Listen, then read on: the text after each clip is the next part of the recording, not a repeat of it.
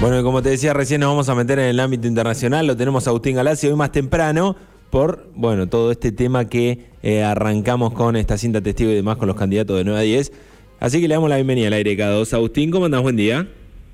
¿Cómo andas, Juan? ¿Cómo andan todos por ahí? Bien, todo bien, todo tranquilo, por suerte. Me gusta el, el, espacio de hoy porque va bien con el programa y va bien con las siete y media de la mañana porque va bien por la información puntual, digamos, de algunos temas que han ocurrido en las últimas horas. Eh, como un picadito de noticias, para llamarlo así, con algunos de, de los temas que han ocurrido en, las últimas horas, pero tengo que empezar, sin lugar a dudas, por lo que tiene que ver con la cuestión afgana, ¿no?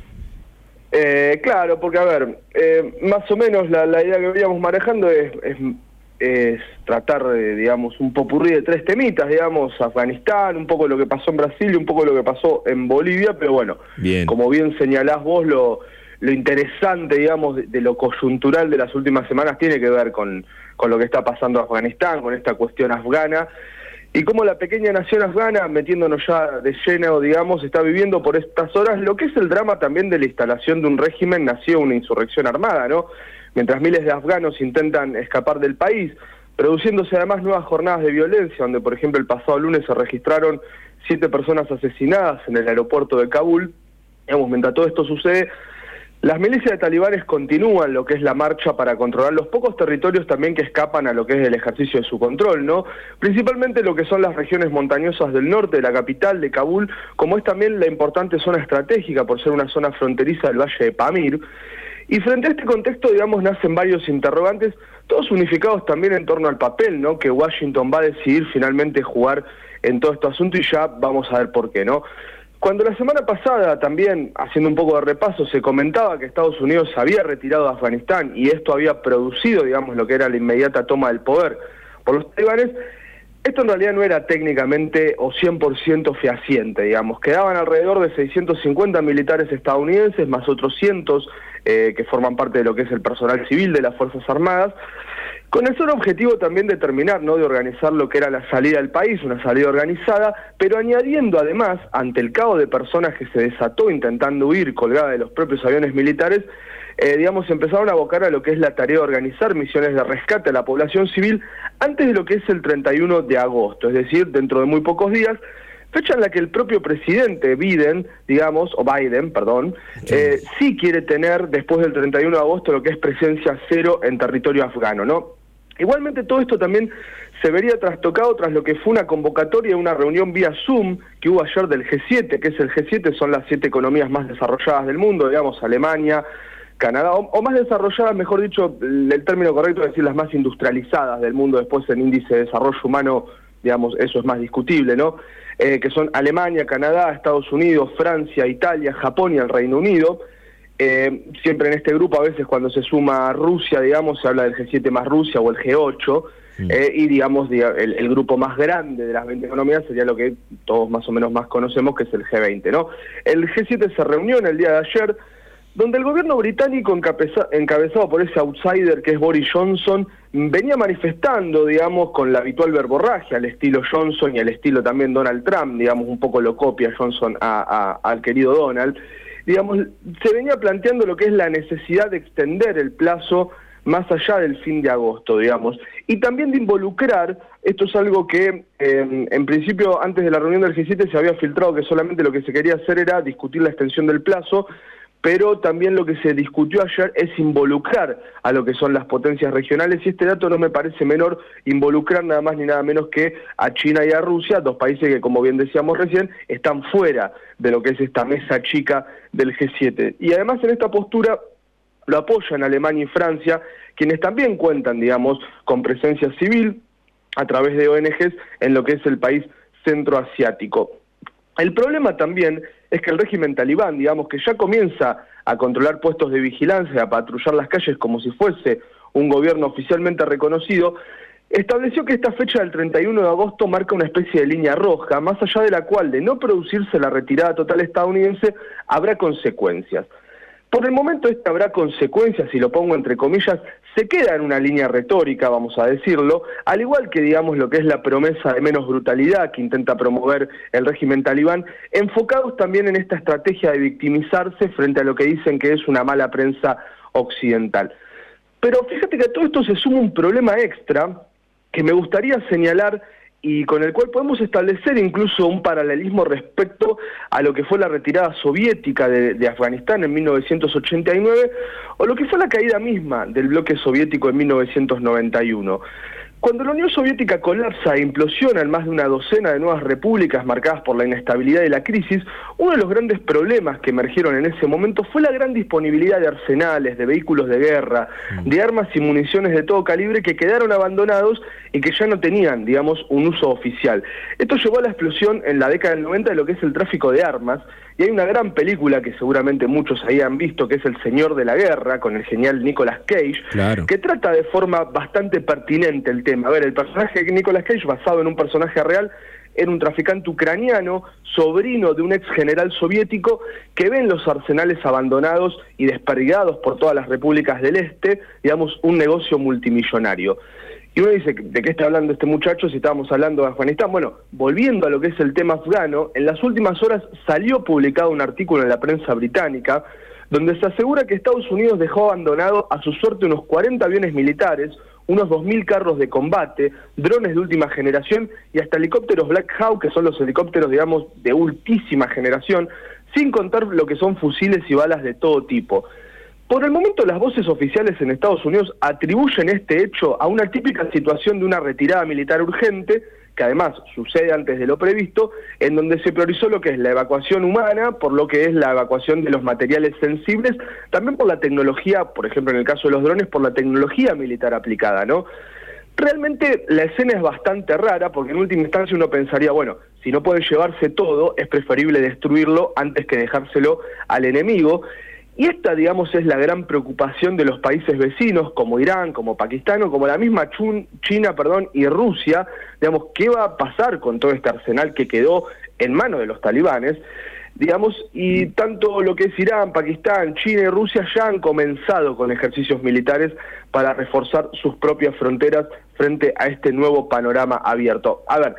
también es poco probable que un campesino afgano, reclutado muchas veces a la fuerza, digamos, por los grupos fundamentalistas, y que apenas maneja una AK-47, aprenda en lo inmediato a manejar un dron o a, hacer lecturas sobre un dron, mejor dicho, o pueda subirse a un avión militar que vuela a unos 3.000 metros de altura, ¿no? Pero este pequeño olvido de los Estados Unidos, digamos, es hoy por hoy el tema de mayor preocupación para los países del Asia Central, no tanto yo creo por lo que es la utilización que pueden hacer los talibanes con métodos muy rudimentarios sobre armamento de gran tecnología, pero sí sobre que en definitiva eso lo pueden vender y terminar autofinanciando al régimen. Eso con lo que tiene que ver con, con, Afganistán creo que es lo más relevante de lo que ha pasado, ¿no? Se, se pone más que interesante con un montón de cosas que, que van avanzando, como esto último que acaba de hacer mención que eh, va a ser tema, me parece, de charla eh, bastante tiempo, así que seguramente lo vamos a seguir teniendo en este espacio. Pero bueno, ahora nos vamos a venir un poquito más acá, más cerquita, vamos a dejar Afganistán y para un país que solemos mencionarlo, y son nuestros vecinos brasileños, ¿no? Nuestro gran socio comercial y latinoamericano, nuestro gran hermano, podríamos decir, ¿no? El Big Brother. Que es Exactamente, que parece estar entrando en lo que es una nueva espiral de violencia, digamos, a partir de, un clima electoral que se avecina. Un clima de violencia que, a decir de verdad, en Brasil se viene manteniendo un poco, por lo menos a nivel retórico, desde que Bolsonaro, digamos, asalta la escena pública con su candidatura y con su posterior victoria electoral, digamos, en 2018. A ver, el nudo del asunto de las últimas de las últimas horas tiene que ver con una marcha convocada para el 7 de septiembre por los altos mandos de la Policía Militar, que es una fuerza de carácter federal con presencia en todos los estados y se la hace, eh, digamos, se la convoca, mejor dicho, en defensa de lo que es el gobierno bolsonarista. La razón, digamos, de esta convocatoria es el presunto ataque del Tribunal Supremo, lo que sería nuestra Corte Suprema, digamos, el Poder Judicial de Brasil, a raíz de lo que es la detención de funcionarios de gobierno acusados de montar, de montar perdón, bueno, lo que son operaciones de fake news e incitar a la violencia, como han sido las invitaciones a tomar la, propia sede, digamos, del Tribunal Supremo, o incluso atacar embajadas extranjeras acusadas de injerencismo, como ha sido la convocatoria de un diputado bolsonarista para tomar la embajada de China. La composición militarista, digamos, del gobierno de Jair Bolsonaro tiene que ver un poco también con su propia llegada al gobierno. A ver, recordemos que desde la vieja dictadura de 20 años que hubo en Brasil entre 1964 y 1985, que no había tantos funcionarios militares en un gobierno brasilero, en un gobierno federal, que llegaron casi a 7.000 personas entre los militares activos y los retirados, ni bien asumió el gobierno Bolsonaro a fines del 2018, este asunto, digamos, no solo queda en lo numérico, también hay rosca dentro de lo que es la, el propio ámbito militar, ya que luego Bolsonaro comenzó a sacarse encima a aquellos militares, digamos, que no le demostraban lealtad absoluta a su figura, dejando solo en sus cargos aquellos un poco más exacerbados, podríamos decirlo de alguna manera, ¿no? Aquellos que reivindicaban la tortura de antaño o esta idea de democracia enferma que necesita ser tutelada, demostrando también un poco, creo, y esto es algo a nivel latinoamericano en general, las tensiones propias que existían, o que existen, mejor dicho, dentro del ámbito militar, sobre también lo que fue la actuación de sus propias fuerzas en el pasado, ¿no? A esta sonada, convocada por los altos mandos de la política militar, de la policía militar, perdón, y a la propia composición militarista del gobierno, hay un elemento también que parece agregar aún más incertidumbre, y ese elemento es nada más ni nada menos que Lula da Silva, cuya prisión en 2018, también vamos a decir, permite a Bolsonaro resultar victorioso. Recordamos que antes de, caer en cana, Lula era quien encabezaba las encuestas y Bolsonaro se encontraba segundo. Después de que Lula termina en prisión, ahí es donde Bolsonaro repunta y, digamos, termina con una carrera imparable hacia la presidencia y cuya liberación, la de Lula en los últimos meses, y también el pase a campaña de su figura, comprometen realmente lo que son las posibilidades de reelección el año que viene para el gobierno de Bolsonaro. Y yo creo, y esto ahora que la primera tendencia en Netflix es la serie El Reino, creo que vamos a hablar un lenguaje en el que nos vamos a entender todos. A ver, Lula pone nervioso al gobierno en un tema principal, que es el evangelismo, ¿no? Que es una de las bases sociales más importantes que tuvo Bolsonaro en lo que fue su carrera presidencial, pero que también fue la base social del lulismo entre el 2002 y el 2010, con lo cual, digamos, es termina siendo inútil determinar si el movimiento evangélico es de derecha o es de izquierda, digamos, puede ser las dos cosas según convenga y según el contexto. Y desde el entorno de Lula, están convencidos que hay que disputar nuevamente esta representación del bajo pueblo congregado en las iglesias, y es en este clima enrarecido, digamos, también con un Bolsonaro cada vez más atacado por lo que es el fuego amigo de los medios de comunicación que, en algún, que de alguna manera habilitaron su propia elección en 2018, con unas Fuerzas Armadas y Policiales en un estado, digamos, de vigilia y con un Lula comenzando una gira por estas horas de varias semanas en lo que es uno de los bastiones del Partido de los Trabajadores, que es toda la zona de Río Grande del Norte y el norte del país, donde también ya se comenzó a especular, digamos, con la propia seguridad del exmandatario en este clima bastante enrarecido. De esta manera, y sumando todos estos elementos, digamos que el clima de campaña en Brasil comienza a calentarse cada vez más, ¿no? De, cara a lo que son ya las elecciones del año próximo. Bien. Eh, picante también el tema en Brasil. Nos, venimos ahora, me sí, de hecho, permitimos que te lo haré, ya hay varios, eh, varios voceros del entorno mismo de Lula que están advirtiendo sobre la posibilidad de, un atentado,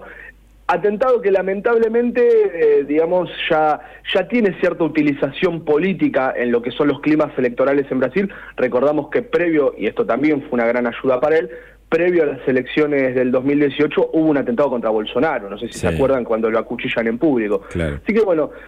son cuestiones, viste, son, son indicios que van enrareciendo un poco el clima. Claramente. Bueno, me dijiste tres títulos al principio, nos íbamos a meter en Brasil, en Afganistán, pero también en Bolivia, ¿no?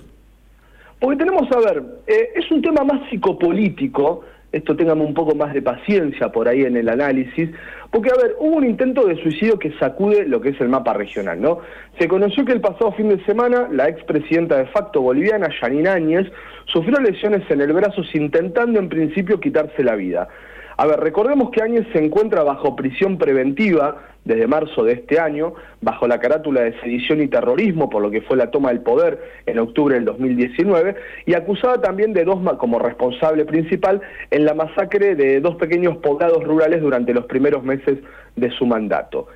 Este asunto también se da en medio de lo que son nuevas imputaciones a funcionarios argentinos, en función de lo que es su presunto apoyo al golpe, como han sido las imputaciones recientes del ex jefe de gabinete Marcos Peña y del entonces canciller Jorge Fourí. Si bien la justicia boliviana, digamos, dice tener innumerables pruebas que involucran tanto a lo que es el gobierno de Macri en la Argentina como al de Bolsonaro en Brasil, Por ahora las pruebas, digamos, se mantienen en su jurisdicción y como el gobierno argentino y el brasilero no admiten lo que es la extradición, es poco probable que cualquier funcionario argentino se presente a declarar en Bolivia o en su defecto viaje a Bolivia, al menos por este momento, ¿no? La salida para el gobierno boliviano, entonces, uno diría, bueno, es apelar a un tribunal eh, internacional, aunque ya acá entramos en un terreno mucho más complejo por tratarse de enfrentar en juicio a dos estados soberanos, ya que los tribunales internacionales no juzgan sobre responsabilidades individuales. Para pasar en limpio, si Bolivia decide presentarse en algún tribunal externo para que se investigue estos hechos alrededor de lo que es el golpe de Estado del 2019, no va a demandar al gobierno de Macri, no va a demandar a Macri, ni siquiera a sus funcionarios por separado, sino que debería demandar al Estado argentino, bueno, con todas las complicaciones diplomáticas resultantes, ¿no? Pero volviendo al tema, los intentos suicidios de Áñez, creo yo también que van un poco más allá de lo que es el problema psicológico individual de una persona que decide tal drástico camino, ¿no? Hay una tendencia que está comenzando a estudiarse cada vez más en sociología y también en lo que es la Academia de las Relaciones Internacionales, y que tiene que ver con el fenómeno global de lo que se llama las nuevas derechas, o mejor dicho, las derechas alternativas, estableciendo de esta manera una separación del típico concepto de derecha liberal clásica, ¿no? Vendría a ser como el reemplazo de una derecha neoliberal que en líneas generales también deberíamos decir fracasó. Trump y el Tea Party en Estados Unidos, lo que recién nombrábamos, Bolsonaro y la militancia evangelista en Brasil, el fenómeno de Boris Johnson en el Reino Unido, el movimiento Cinco Estrellas en Italia, lo que es Amanecer Dorado en Grecia, o fenómenos locales como es la verborragia de un Javier Milei o de un expert acá en la Argentina, son fenómenos en principio desconectados y en algunos casos, como en el argentino, digamos, bastante marginales, pero que cada vez llaman más la atención. ¿Por qué? Porque frente a lo que es la vieja alianza del consenso de Washington entre conservadores y socialdemócratas, y también lo que es la conversión cada vez más notoria del progresismo hacia el status quo y hacia lo políticamente correcto, estas derechas alternativas, digamos, se presentan como rebeldes y contestatarias. De hecho, le recomiendo un buen libro a la oyentada que es eh, La rebeldía se volvió de derecha de Pablo Stefanoni, que es, digamos, un análisis sociológico muy interesante sobre todo este fenómeno. El problema es cuando llegan al poder muchas veces, ¿no? La conjugación y sobre todo lo que ha sido el caso boliviano, yo creo que el cóctel explosivo para lo que es la salud propia de Áñez tiene que ver un poco con esto, ¿no? Eh, la conjugación de lo que son presiones externas, lo que son crisis de identidad internas también muy fuertes, sumado a todo lo que es todas estas nuevas modalidades de la política, que son los ejércitos de trolls, las campañas de fake news y todo ese submundo de la deep web que a veces, digamos, también asusta bastante, genera muchas veces desequilibrios, lo que es a nivel general en la población, pero que trasladados a situaciones personales como la de Áñez, digamos, lamentablemente tienen este tipo de desenlaces. Así que bueno, eh, bastante completito me parece. Me, gustó. Me pareció el popurrí. Sí, me gustó el popurrí, con, tocando diferentes temas y metiéndonos eh, a, fondo en todos y sin dejar, eh, como es, sin dejar ninguno de los importantes afuera. Así que, bien, vamos a ir por ahí. En un rato va a estar disponible para escuchar toda esta columna de Estación K2, también en nuestro canal de Spotify. Así que los invitamos, si alguno se prendió tarde o demás, eh, a poder escuchar este paso internacional con Agustín Galacia. Agustín, muchas gracias, te mando un abrazo grande y gracias por salir un rato antes en la jornada de hoy. No hay problema, Juan, le mando un abrazo a todos. Dale, chau. Pasaba entonces ahí con el espacio internacional Agustín Galassi en esta mañana.